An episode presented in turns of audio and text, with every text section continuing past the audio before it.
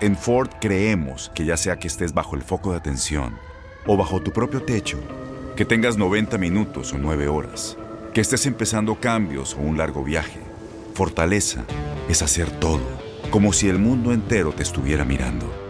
Presentamos la nueva Ford F150 2024. Fuerza así de inteligente solo puede ser F150. Construida con orgullo Ford. Fuerza Ford. Suena el cronómetro.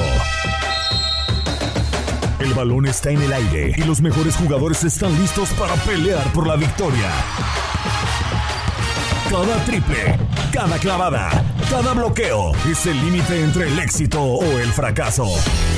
Aquí tendrás a las estrellas, el análisis, la opinión, el debate, las reacciones, entrevistas exclusivas y todas las acciones del mejor básquetbol del mundo. Bienvenidos a Zona de Tres. Tal? ¿Cómo están? Sean bienvenidos a otro podcast más de Zona de Tres, el podcast de TUN Radio especializado en el básquetbol de la NBA. Como cada semana les doy la bienvenida. Soy Manuel Tate Gómez Luna y esta semana junto con Enrique Burak y Daniel Schwarzman estaremos platicando de este regreso de los aficionados que tanto ha dado de qué hablar, concretamente las eliminatorias de los playoffs del deporte ráfaga, en donde los Knicks de Nueva York hicieron eh, pues eh, evidente su molestia con Trey Young, un aficionado le dio un escupitajo y a Russell Westbrook le lanzaron palomitas de maíz. Esto, además de las eh, otras eliminatorias, y ya tenemos al mejor sexto hombre en uno de los eh, premios que entrega la NBA antes de finalizar la temporada. Eh, pues en curso que estamos llevando, que ya esperamos pues ver quiénes estarán llegando por la disputa del trofeo Larry O'Brien. Para que se queden con nosotros y sin más, le doy la bienvenida a mis compañeros de TUDN, en primera instancia, Enrique Burak. Enrique, ¿cómo estás? Gusto saludarte. Nos eh, abandonaste unas semanitas, pero estás de regreso. ¿Cómo estás? muy bien, muy bien, Manuel. Eh, un saludo para ti, para Dani, por supuesto, para toda la gente que nos escucha. Y bueno, pues estamos eh, de vuelta para platicar acerca de estos playoffs y estas circunstancias que se dan, que son realmente lamentables. Y pues también estamos hablando de que pues tanto Trey Young como también Westbrook forman parte de minorías, entonces pues es un acto de racismo el que se vivió, independientemente de que hayan sido jugadores del equipo rival, eh, es algo que no debe ocurrir, que no debe suceder en ningún lado. Y por cierto, eh, pues el segundo partido de esa serie de los Knicks en contra de Atlanta, eh, aquel que haya estado en Marte y que haya regresado ayer a la Tierra y que haya visto las imágenes del festejo del equipo de los Knicks, y de su afición hubiera pensado que ganaron el título, pero no, digo, ganaron su primer partido en playoff desde el 2013, pero para una afición tan necesitada, tan hambrienta de resultados, fue algo realmente increíble. Y para la franquicia más cara y más de 2.900 eh, días que hayan pasado desde su última victoria es algo increíble. Como si hubieran ganado el título, bien lo dices Enrique, y te doy la bienvenida nuevamente a este podcast de Zona de Tres. Y por otro lado, Daniel Schwarzman. Dani, ¿cómo estás? Gusto saludarte. Bienvenido de nueva cuenta al podcast eh, de Zona de Tres. ¿Cómo te va? Muy bien, Tate, Enrique, un fuerte abrazo. Ahora justamente vamos camino al Staples Center una arena que ha tenido mucho movimiento, mucha actividad este día. Para empezar, se anunció que los Lakers van a jugar ahí otros 20 años. Extendieron su contrato para quedarse en Downtown LA hasta el 2041 y eso incluirá también pues algunas mejoras para este estadio que tiene ya 22 años y pasa ligeramente a la media de edad de las arenas de, la NBA. Y fíjate que este juego número 3, eh, en el cual Lakers recibe a los Suns, será el primer partido de playoffs que juegan los Lakers en casa y ante público en casi 3.000 días. Hace mucho que no juegan acá en casa un partido de playoffs. Eh, eh, por la mañana tuiteaba Jim Boss, la, la dueña del equipo, 2.952.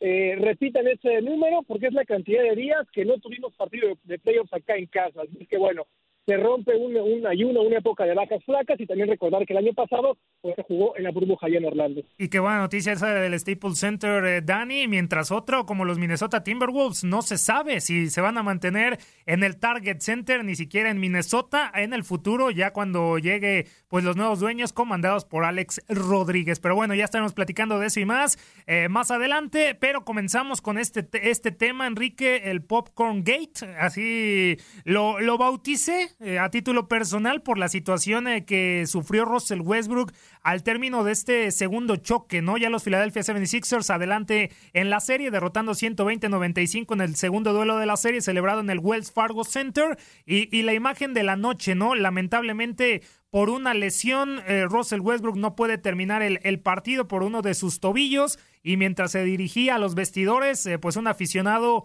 uh, pseudo aficionado, mejor dicho, pues termina aprovechando para lanzarle palomitas de maíz eh, y Russell Westbrook, la reacción que tuvo puede que si no lo paraban iba y lo iba a golpear, eh, me parece, pero sí, pero qué bueno que lo frenaron porque si no hubiéramos hablado de otra de otra situación. Eh, Enrique, este regreso de los aficionados, eh, ¿por qué se da esta situación? ¿Qué está pensando ese sujeto si poco a poco estamos regresando a la, a la normalidad?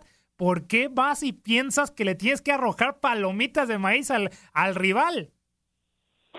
Eh, pues es que es algo que no, no, no me cabe en la cabeza, pues será porque yo nunca lo haría, pero hay gente así, hay esta clase de desadaptados, esta gente que lo único que busca es tener problemas, no puedes entender que después de tanto tiempo que la gente se ausentó de las arenas, que quería ver su espectáculo favorito en la mayoría de los casos, porque muchas veces ir a un partido de playoff es, es, estar en el lugar en el que tienes que estar visto, que, que ser visto, pero eh, es, es, algo que, que, que, no entiendes, ¿no? Y además, ¿por qué agredir a alguien aunque sea el símbolo del equipo rival? Es algo que no debe suceder. Eh, entiendo que ya también hubo una suspensión de por vida para esta persona, pero es algo que no debe ocurrir. Eh, y, y, bueno, pues como mencionaba hace un momento, si es que se están haciendo todos estos esfuerzos en la lucha contra el racismo y la NBA estuvo tan involucrada en el movimiento de Black Lives Matter, que se dé esto, pues es algo totalmente contradictorio a lo que es el espíritu, el símbolo, y no nada más tienen que ser los jugadores quienes estén involucrados en estas causas o los propietarios de los equipos, sino también tienen que sumarse los eh, aficionados de cada uno de los conjuntos. Y, y, bueno, Dani, eh, Russell Westbrook no es la primera vez que lo termina sufriendo. En aquel momento cuando jugaba con el Oklahoma City Thunder, si no me equivoco, contra el Utah Jazz, un aficionado le pinta dedo eh, y eso hace que se moleste bastante, también eh, sufre eh, pues eh, palabras de racismo y esto hace también que veten de por vida este aficionado eh, de la casa de lo, del Utah Jazz y ahora nuevamente es el que termina sufriendo esta situación eh, en el Wells Fargo Center de este aficionado inadaptado que como bien dice Enrique ya está vetado indefinidamente, tenía abono durante toda la temporada en los juegos de local de los Philadelphia 76ers y ya no va a poder regresar, pero nuevamente Westbrook termina sufriendo esta, este tipo de situaciones, Dani. Sí, Westbrook, que la verdad no es un jugador muy querido, es apático, a muchos no le cae bien, es un hombre complicado con la prensa, con el público. Yo he tenido un par de contactos con Russell Westbrook la primera vez cuando vino a México, y sí es un tipo complicado, honestamente, más allá de que es un extraordinario jugador, eso no está en tela de juicio, pero su carácter creo que no, no le ayuda en ocasiones. También en un Star fue muy complicado entrevistarlo, incluso en el Media Day hacer una pregunta, eh, monosilábicas sus respuestas, pero vamos, eso no tiene que ver con lo lamentable de la situación. No hay ninguna justificación para el inadaptado, como bien comentan, lo suspenden eh, no solamente para partidos de NBA, sino para cualquier tipo de evento en, en el estadio, y justamente tanto la arena como el equipo disfrutaron ya con Russell Westbrook, así es que lamentable y esperemos no volver a ver esto, pero bueno, queríamos la vuelta de, la afición, que muy bien decían, está árida ya por volver a ver a, a, a, sus héroes, a sus equipos, bueno, pasan lamentablemente este tipo de situaciones. Y, y, terminando el duelo, Enrique dice, esto se nos está saliendo de las manos. También eh, LeBron James se pronuncia al respecto, obviamente en contra de esta reacción de, del aficionado, pero estamos de acuerdo con Russell Westbrook, esto ya se está saliendo de las manos, no solamente esta situación, sino también ya está en los estadios del béisbol de las grandes ligas, pues riñas entre aficionados, eh, ¿qué está pasando? ¿Se está descontrolando pues el regreso de los mismos a los eventos deportivos?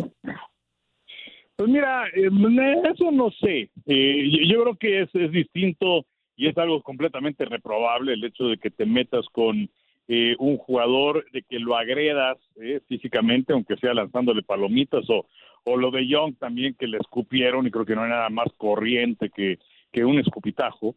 Eh, lo de las broncas en la tribuna, eh, pues mira, eso es algo que ha existido siempre. No voy a decir que está bien pero eh, en ocasiones y también en situaciones prepandemia, prepandemia cuando empiezan a aparecer las cervezas y luego son ya muchas horas, pues la gente y sus ánimos se calientan. Eso, eso no me preocupa tanto, eh, aunque podemos hablar igual acerca de esta crisis que vivimos y también de la descomposición del tejido social, pero a mí eso no, insisto, no me preocupa. Lo que sí me preocupa es la situación que se metan directamente con los jugadores. Eso sí, además el pagar un boleto no te da derecho a hacer ese tipo de cosas. Totalmente de acuerdo. ¿Y dónde está la línea, Dani? Y, ya metía eh, Enrique muy bien lo de Trey Young. Ahora lo, de, lo del escupitajo, sí, se me hace algo reprochable más que lo de las palomitas. Sí, obviamente entra, es un ataque también lo de las palomitas, pero si nos vamos a niveles, el tema del escupitajo es algo más grave que tirarle palomitas a, a Russell Westbrook y también la reacción de uno y otro. Trey Young ni se dio cuenta en el momento, ya se, da cuenta después del partido, ya que le dicen que están las repeticiones, que ya vemos este escupitajo lamentable y ahora también la reacción de Russell Westbrook por esta situación de las, de las palomitas. ¿En, ¿En, dónde está la línea, Dani? Entre qué sí y qué no, porque también si, si no vamos al ataque que se le lance algo, también eh, hasta cuándo vamos a permitir el bu o los reproches eh, pues eh, contra ellos a palabras, ¿no? Porque parecería también que va a existir un límite sobre qué le puedes decir que no a los deportistas. No, la línea ha sido cruzada, ¿eh? Bajo ninguna circunstancia se debe permitir arrojar cualquier objeto y mucho menos un escupitajo que es lo más bajo que puede haber, por supuesto. En la reacción de Trey Young, eh, completamente opuesta a la de Westbrook, ¿no? Que él estaba, la verdad, encendido, quería ir a, echar pleito Russell, entre cinco o seis personas tuvieron que detenerlo porque, eh, bueno, con toda razón, ¿no? Estaba, estaba encendido, lo de Troy Young eh, completamente estoico, muy distinto, pero esa línea me parece que se ha cruzado. Tú puedes gritarle tal vez a un jugador, pero jamás un insulto racista, es más, ni siquiera insultos debería ser, ¿no? Pero arrojarle ya queda fuera de cualquier proporción eh, y de cualquier línea. Ya también la NBA sacó por ahí un comunicado, la afición de jugadores que decía respeto a nuestros jugadores, respeto al juego, y yo estoy de acuerdo. ¿eh? Está bien ir al estadio, divertirse, echarse un par de chelas, un otro ahorita, pero ya estas situaciones y que se ven eh, en el mismo día o constantemente y en otros deportes, creo que también está cruzando una línea que no debería. Exagerada la reacción de Russell Westbrook, eh, Enrique, eh, comparándolo con lo de Trey Young, que no se da cuenta, eh, exagera al querer ir y, querer cortarle la cabeza a este aficionado o, o, estuvo bien esa reacción, porque las diversas opiniones que he escuchado es que, pues si lo hubieran dejado libre y va y le pega, hubiera estado justificado. Eso que hubiera querido decir el fin de la carrera de Russell Westbrook, obviamente, pero estaban justificando de que si no hubieran estado ahí para detenerlo, hubiera estado pues justificado que fuera y le cortara la cabeza, cabeza a este aficionado. Sí, bueno, no sé si hubiera sido el final, quizás eh, le hubieran metido una suspensión, sí, el final de la postemporada para él. Fue hace algunos años, ¿quién era? El equipo de Detroit, no me acuerdo, pero que se subieron también los jugadores a... ¿Perdón? ¿Cuál, Dani? Ron Arquez, ¿no fue? En alguna ocasión también, con Indiana, con el Detroit, lo que comentas, ¿no? La, la bronca en el Palacio de Opa, me parece. Es que ha habido muchos antecedentes, ¿no, Enrique? Eh, sobre esta situación. Sí, sí, sí. Sí, sí, sí. Que insisto, o sea, el pagar un boleto no te da derecho a agredir a alguien. grita, pero, pero ya físicamente, aunque sea con una palomita, es algo que no debe ocurrir. Eh, y, y bueno, pues también estás caliente, estás perdiendo el partido, eh, y también pues estamos cerca de que los eliminen, aunque yo creo que no había nadie que apostara por Washington para eliminar al equipo de Filadelfia, pero pues eh, eh, mira, afortunadamente se le detuvo, no llegó a más, no sé si es que hubiera estado justificado que él hubiera respondido a una agresión subiéndose a la tribuna, no también se arriesgaba el mismo Westbrook, ahí sí podría terminar su carrera, algún mal golpe, alguna lesión, en fin, ¿no? Pero eh, es, que son cosas que no deben pasar y lo que se tiene que cortar es el problema de origen. El problema de origen es la gente que empieza a arrojar cosas, no puede ser. Y también otra de las críticas, Dani, hacia el Wells Fargo Center, hacia la, hacia la casa de los Philadelphia 76ers, en donde ese techo, esa lona, no termina cubriendo a los jugadores para ingresar a los vestidores. Deja abierta pues una vía para que estos mismos aficionados vean cuando los jugadores se metan a, los vestidores y, ahí pues termina aprovechando este aficionado para lanzarle estas, estas palomitas. También eh, por la situación de, del recinto, ¿habrá que tener otras medidas para cubrir la salida y entrada a los vestidores de los jugadores? Exactamente, esa lona que comentas está cortada, tiene cierto espacio, incluso varias palomitas se quedan por ahí eh, todavía sin, caer a agua, muchas de ellas así fue. Y, sí, ya se tuvo que pronunciar al respecto. Valerie Camillo, que ella es la presidenta de operaciones del estadio, justamente del, Wells Fargo Center, dijo que eso fue inaceptable, que no van a tolerar que algo pase así en su en su recinto, eh, de que están orgullosos de que, de que tienen aficionados eh, muy muy adentrados con el equipo, pero que esa clase de comportamiento pues no tiene lugar en la en la arena. Ya había habido un antecedente por ahí en 2019, un fanático de, del Jazz también en su en su arena pasó algo similar en un altercado con, con, el propio Westbrook cuando jugaba con el Thunder, pero sí yo creo que por ahí eh, pues pudieran tal vez hacer algún ajuste en esa entrada en el túnel, ¿no? Para que no puedan eh, arrojar más objetos, aunque eso no sería lo ideal, ¿no? Lo ideal sería tener un comportamiento digno y, y también castigar de una forma ejemplar, como me parece aquí lo, han hecho con este adaptado. Y, es un tema racial, eh, Enrique, ya para finalizar este tema, eh, como habías comentado sobre Russell Westbrook, porque sí no cae bien, y Dani ya nos dijo que como como eh, pues eh, hombre que da algunas declaraciones es muy corto, ¿no? Y no te da mucha carnita como medio de comunicación. Eh, y, y, sé que para el aficionado pues no le cae bien Russell Westbrook a pesar del talento increíble que tiene ya más de, de 181 triples dobles que, que supera a Robertson, una, una verdadera locura, pero sí lo catalogamos en el tema racial porque también lo sufre Trey Young y, también lo meto a la misma ecuación eh, por la situación que sufre LeBron James a, algunos meses atrás en Atlanta, ¿no? De algunas de algunas señoras que lo terminan atacando. Lo podemos catalogar en este eh, en este tema racial, Enrique, a pesar de que también Trey Young eh, entró en la ecuación de la agresión de la fanaticada. mira, no sé, ahora ahora que, que estabas mencionando esto estaba pensando yo en eh, otros equipos y sus jugadores símbolo. Lo que pasa es que pues muchos son, son jugadores eh, ya sea afroestadounidenses o también de ascendencia africana o que vengan de otro lado, como el caso de Joel Embiid, que es camerunés, en fin. Pero eh, no sabría decirte si es que es una cuestión estrictamente racial o porque son el símbolo de los equipos y son del equipo rival y son el equipo odiado al que le quieren ganar. Entonces, pues, eh, ¿quién es el símbolo de Atlanta? Pues es Trey Young. ¿Quién es el símbolo y el mejor jugador del equipo de Washington? Pues es Russell Westbrook.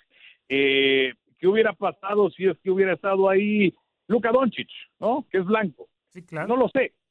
No lo sé. No sé si tenga que ver con meterse con el símbolo del equipo con su jugador más potente, con su jugador más importante o simplemente porque son jugadores eh, de ascendencia afroestadounidense, no lo sé o se podría dividir. Yo creo que en el tema de Trey Young eh, eh, está claro que es por la, estrella, ¿no? Y por el tema de Russell Westbrook, voy más a ese tema de que no cae bien que el tema estrictamente racial, pero bueno, ya, ya, ya quedará para, para la polémica y para la decisión de cada quien. Pero lo, lo que es cierto, y también los Knicks sacan un comunicado disculpándose, obviamente, con Trey Young, es que este tipo de situaciones no debe pasar. Veremos si la NBA hace más al respecto y esperemos que en estos playoffs, pues no se termine repitiendo la la, situación. Dani, eh, continuamos con estos playoffs eh, de la NBA, una serie de los Lakers contra los eh, Phoenix Suns, tú que estás más cerca, en donde obviamente esperan Los Ángeles Lakers que no esté al 100% Chris Paul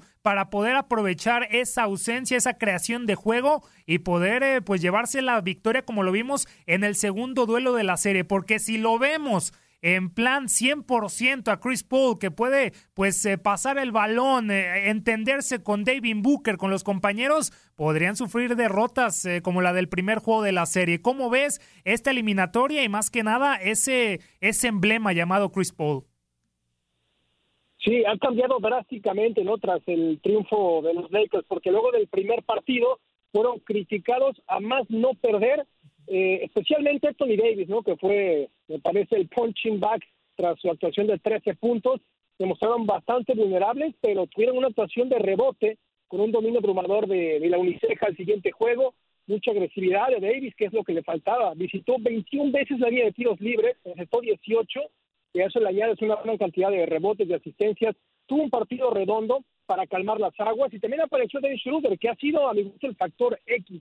¿no? Cada vez controla más esta ofensiva de los Lakers. Eh, es descarado con el drible, con la velocidad.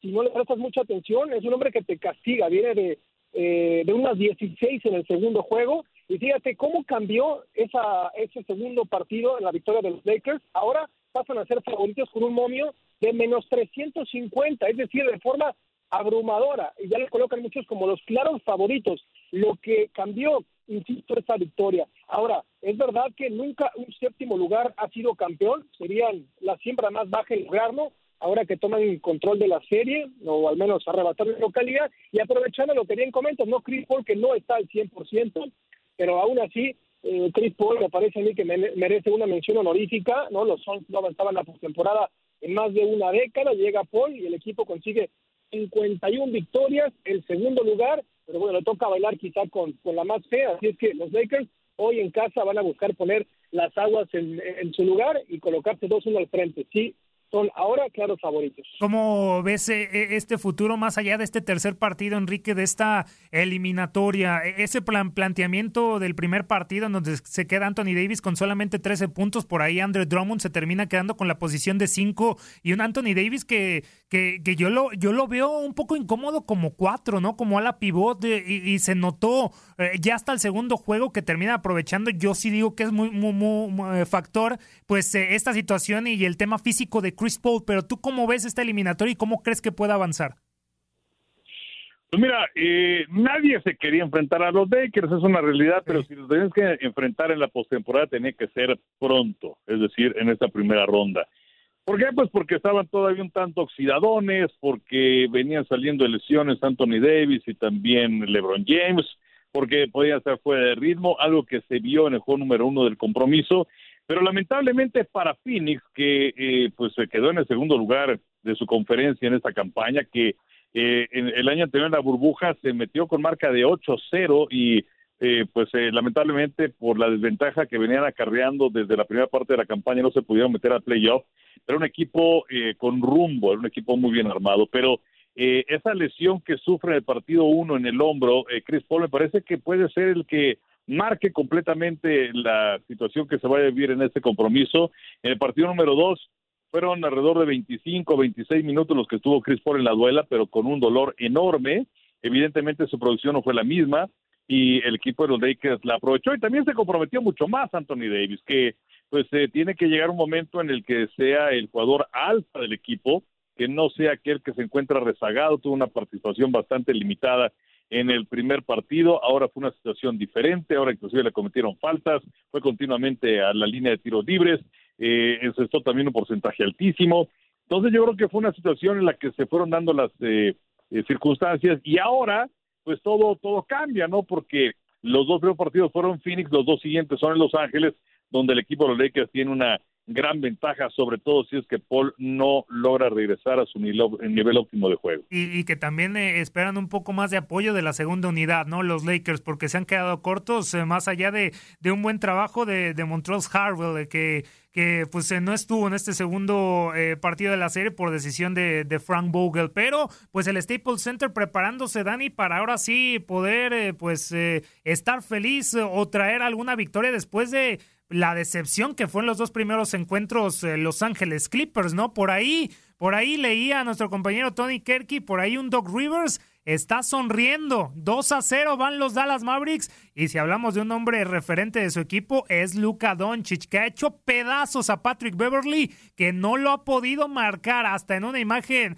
ahí que recorrió las redes sociales, le dice que está muy chiquito, ¿eh? que es muy bajito para ahí hacerle las clavadas. Estos Dallas Mavericks son una realidad, Dani, y los Clippers van a rodar cabezas si no hacen algo bueno en esta postemporada. Fíjate que estuvimos ayer en el estadio y hasta los fanáticos de Clippers terminan por vitorear a Luka Doncic. Es increíble lo que levanta este jugador esloveno. Eh, hace lo que quiere. Es un fuera de serie a pesar de su juventud. Eh, fue el mejor de la cancha, ha sido el mejor en la serie por encima de Kawhi, por encima de Paul George. con estos Clippers que tienen una cultura de un equipo perdedor. Tienen más de medio siglo de vida y nunca han llegado a unas finales de la NBA, ni siquiera de conferencia, ¿no? El año pasado desperdiciaron la ventaja de 3-1 contra Denver, ahora están en el, en el hoyo, así es que complicado. Me parece que otra vez se hacen presentes los fantasmas de la postemporada para los Clippers y a ver qué pasa eh, en el futuro, ¿no? Porque Kawhi Leonard tiene la opción de renovar o de continuar un año más con el equipo, pero si ahora no logran pasar ni siquiera de la primera ronda, seguramente se lo va a, replantear. ¿eh? No, no se ve bien el panorama para los Clippers. Si no ganas con 41 puntos de Kawhi Leonard, Enrique, ni 28 de Paul George, pues ¿a, qué aspiras, no? Y, también esta, eh, esta situación de, de, de, los Clippers tan criticada al término de la temporada, en donde guardó a las estrellas Tyron Lue y que se enojó cuando le preguntaban que por qué los descansaba, que él los iba a usar para la postemporada y bueno, lo está utilizando, pero no le está saliendo las cosas. Sí, de acuerdo, y es hasta cierto punto un déjà vu a lo que se vivió la postemporada anterior, cuando los Mavericks estuvieron muy cerca de eliminar a los Clippers, lograron sobrevivir esa fase eliminatoria, pero los Clippers se, volvieron a quedar a la mitad del camino. Eh, comentaba eh, eh, Paul Giorgi me parece que fue pues un, buen acto de su parte el exteriorizar sus sentimientos y también que pues estaba metido en un hoyo negro, ¿no? Este, que había pasado eh, periodos de depresión ahí en la burbuja, en fin. Eh, y eso estuvo bien. Lo que me pareció que estuvo mal de George fue cuando señalaba que, bueno, pues este, yo creo que podemos ir para el año próximo. Y no, o sea, se fue un equipo que se construyó para ganar ya, y ese ya era la temporada anterior y son muy buenos jugadores los que tienen los Clippers, pero también me parece en muchas ocasiones que son elementos de pecho frío y eso se demuestra en esta clase de partidos, mientras que el equipo de los Mavericks de Dallas, eh, pues sí, eh, tiene la, capacidad, creo yo, de imponerse en esta serie. Ya ganaron los dos primeros partidos en Los Ángeles. Eh, lamentablemente no pudieron capitalizar o cristalizar esa ventaja el año anterior y es que también si recuerdan, por Singh llegó a tener momentos que estaba lastimado y era prácticamente Luca, Luca o Luca. Pero eh, pues eh, creo que el equipo de los Clippers va a seguir tristemente con esa historia perdedora. Y, que han encontrado en un Team Hardaway Jr., eh, que también se habla de su pues recontratación, pues a un hombre que pudo sustituir a Seth Curry, ¿no? En los disparos de, de tres puntos en el juego del perímetro, porque vaya que les está ayudando a estos Dallas Mavericks a poder poner pie en la siguiente ronda de los playoffs eh, de, la NBA. Y Dani, yo me gustaría platicar, ya tocamos el tema de Trey Young, pero también de estos Knicks eh, de Nueva York. Lo hablaba Enrique, primera victoria eh, en la postemporada desde el 2013, una verdadera locura. Y ahora en el Madison Square Garden pues eh, terminan empatando la serie contra estos Atlanta Hawks de un Trey Young que a sus 22 años en ese mismo recinto con una canasta de, último minuto y 32 puntos ponía adelante en la eliminatoria a esta franquicia de Georgia. Y en la eliminatoria hoy en día estamos empatados un juego a uno y toca turno de ir a la casa de los Hawks con un entrenador que llegó pues a mitad de la temporada como Nate McMillan y como interino Así que esta eliminatoria y los Knicks, pues tratando de poner pie en la siguiente fase de la postemporada, Dani. Es la más pareja, ¿no? Ayer igualan los Knicks en un partidazo con un vintage Rose que apareció cuando los eh, Knicks perdían por 13. Después de un mal comienzo de Derrick Rose, se calentó en la segunda mitad, termina con 26 puntos su máximo en playoffs en más de un lustro y el ambiente que ya decía Enrique, electrizante en Madison Square Garden ante 16 mil aficionados. Bueno, hasta LeBron James tuiteó al respecto, ¿no? En pleno, en pleno partido y fue triunfo de, los Knicks y eso que Julius Randall pues sigue sin aparecer del todo en la serie, ¿no? Está, está lanzando miserias. Eh, necesitan que regrese, me parece, Randall que ganó el jugador eh, de mayor progreso para que va, para ahora que viajan a Atlanta. Y Trey Young, pues ultra abucheado, y eso lo motivó para iniciar encendido, ha superado los 30 puntos en ambos partidos, lamentablemente el, hecho que, ya comentamos, pero está siendo esta serie de pronóstico reservado eh, y este será el primer juego en Atlanta en playoffs desde que renovaron el, estadio para albergar el juego de estrellas, así es que me parece a mí esta es, al momento al menos, la única serie emocionante en la conferencia del Este. Y, que no fue Julius Randall, eh, Enrique, candidato a lo largo de la temporada a ser eh, MVP, lo nominábamos y, eh, hasta el momento, como bien dice Dani, no ha aparecido 15 puntos solamente en este último partido, en el segundo de la serie. Ni Reggie Bullock ni el mismo RJ Barrett fueron los hombres importantes. Tuvo que venir, eh, pues, eh, Derrick Rose, experimentado MVP del 2011 con 26 puntos para liderar. ¿Quién iba a imaginar que Derrick Rose iba a liderar a un equipo y más a los Knicks en partido de la postemporada? Así que hasta el momento le sale la apuesta de Tom Thibodeau por Derrick Rose, que llegó y puso estos 26 puntos para comandar la victoria de los New York Knicks. Hablaba de premios Dani. Ya le dieron a Jordan Clarkson este, este premio para el mejor sexto hombre. Ahí estaba nominado Derrick Rose, eh, Enrique, y eh, también aparecen los momentos importantes porque a Jordan Clarkson no lo he visto con el Jazz. Sí, sí, sí, de acuerdo. Eh, ahora, eh, finalmente yo creo que esta serie la tiene que ganar Atlanta. Eh, el, escenario es muy bueno para ellos. Dividieron victorias en su visita a Nueva York y ahora van a jugar dos partidos en su arena. Atlanta es el mejor equipo, es más compacto, pero la cuestión de los Knicks yo creo que es interesante porque después de tener tantos años de fracaso, de que muchos agentes libres no querían ir al equipo de los Knicks, de que cuando se abrió la posibilidad de que se fuera a Nueva York Kevin Durant, inmediato dijo no, a los Nets. Eh, pero ahora eh, parece que se pueden ir sembrando situaciones importantes que a las próximas campañas. Tíbido es un hombre que maneja perfectamente los planteles, que sabe cómo manejar a los jugadores veteranos, es muy exigente y el equipo quedó en el quinto lugar en la conferencia del Este, así que pues el panorama luce bastante bien para el equipo de los Knicks, insisto, a futuro, desde el punto de vista, no van a superar eh, al equipo de Atlanta en esta primera ronda de la postemporada, pero ya es una situación diferente, ya no es el asmerreír de la liga y pues la gente definitivamente está vuelta loca porque estaban hambrientos de tener, eh, no voy a decir un campeonato, sí, pero sí por lo menos una aparición en la postemporada y que decide ganar un partido igual. Sí, totalmente, totalmente. Un momento inimaginable lo que están viviendo ahora mismo y le falta todavía esta llave para definirse. Va a estar muy, pero muy cerrada. Ya para cerrar, eh, Dani, de las eh, series eh, no tan parejas que tenemos pues eh, con cuál, eh, cuál crees que pueda dar un poco más de pelea, porque ya tenemos el 2 a 0 de los 76ers contra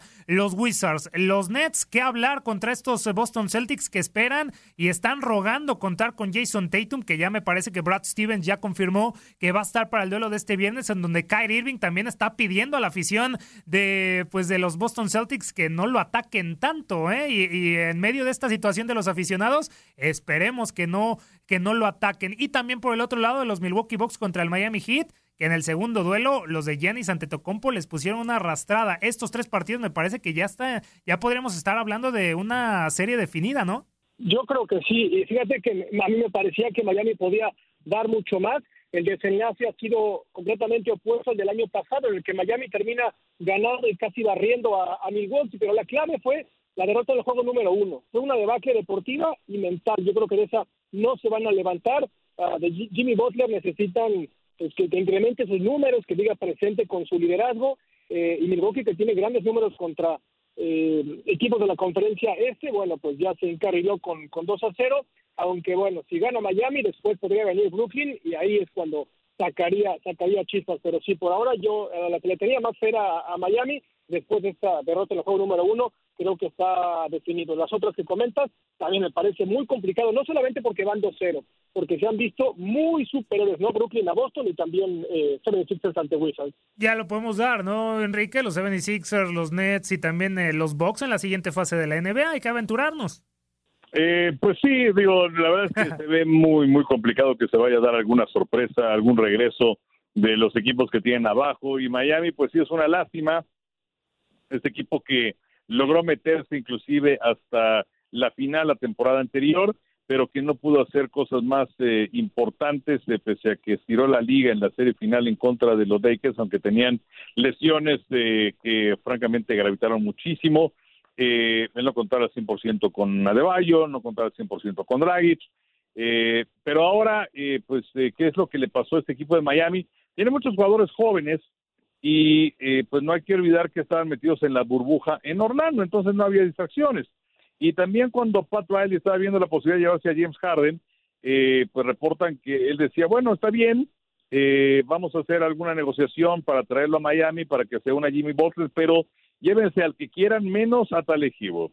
Pero Hero parece que ya sucumbió ante la seducción de lo que representa la ciudad de Miami, como algunos otros jugadores jóvenes, diferente a lo que pasaba en la burbuja de Orlando, donde estaban aislados, y por eso que el equipo no ha caminado nada bien en esa campaña, y creo que en la primera ronda van a perder en contra de Milwaukee. Perfecto, entonces así la situación dentro del inicio de los playoffs eh, de la NBA, obviamente queda la serie de los Denver Nuggets contra los Portland Trail Blazers y el Utah Jazz parece que se le complica contra los Memphis Grizzlies, pero ya lo platicaremos eh, la siguiente semana con eh, más del mejor básquetbol del mundo porque en este episodio ya llegamos al final, así que muchísimas gracias a ambos por estar con nosotros, Enrique, gracias por estar aquí una semana más en el podcast de Zona de Tres, te esperamos para futuras ediciones, algo que quieras agregar o si no tus redes oficiales. Gracias, gracias Manuel, como siempre un gustazo igualmente platicar con Dani, con toda la gente.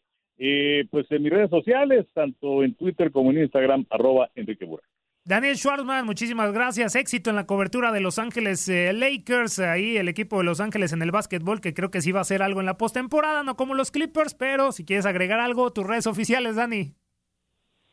Claro que sí, Date. Daniel-TUDN, Daniel-TUDN y solamente no hablamos de Chad Grizzlies, ¿eh? Buena esa serie, regresó ya Donovan Mitchell y ya Morán con 47 puntos. Ojo porque eso se puede extender a lo máximo. Totalmente, totalmente. Así que pues quédense en el podcast de Zona de Tres porque vendrá más acerca de los playoffs y también el tema de los eh, Minnesota Timberwolves. ¿eh? Hay una polémica de si se quedan o no en eh, Minnesota próximamente con Alex Rodríguez. Pero bueno, con esto llegamos al final esta semana del podcast de Zona de Tres. Soy Manuel Tate Gómez Luna. Me encuentran en arroba Tate Gómez Luna en Twitter, Tate Gómez Luna en Instagram y regresaremos la siguiente semana para hablar más del mejor básquetbol del mundo. Quédese con nosotros y en los podcasts de TUN Radio. Bye. Se acabó el tiempo. Las mejores estrellas se van retirando de la duela, pero nosotros prepararemos el siguiente encuentro. Te invitamos a la siguiente edición de Zona de Tres.